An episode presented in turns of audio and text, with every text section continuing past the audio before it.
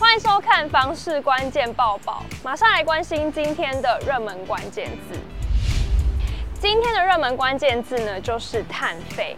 碳费才刚征收不久，就传出有不动产业者声称房价可能会大涨。那环境部呢，用两点回应。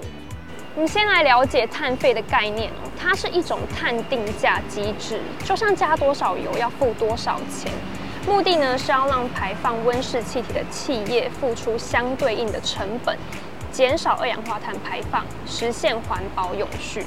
而应缴费用等于排放量乘以收费费率。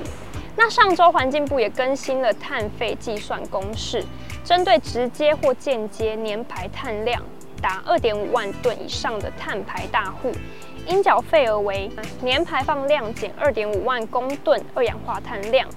乘以收费费率，也就是说，多扣了二点五万吨的剩余量，碳排大户至少有二点五万吨排碳免费。碳费应缴费额的计算取至整数，小数点后无条件舍去。不过，一吨碳要收多少钱，主管机关尚未公布收费费率。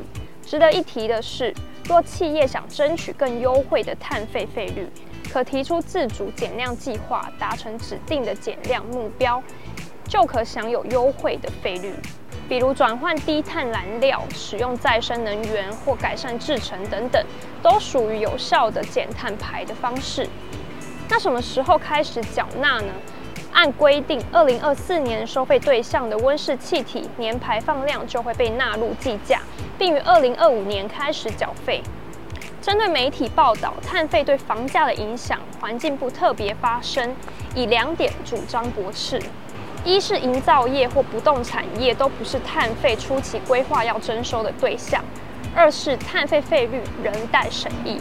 环境部进一步说明，房价结构主要由土地成本、营造原料及销售利润等组成，营造原料成本约占房价的十五趴到三十五趴。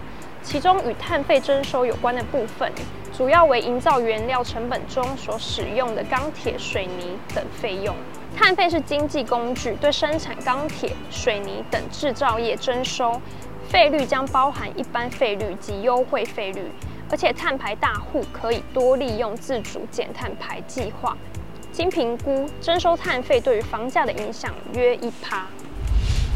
所以说呢，收看房事关键报报可以了解最新的房事新闻。关掉之前呢，不要忘记按下订阅并开启小铃铛。我们下次见。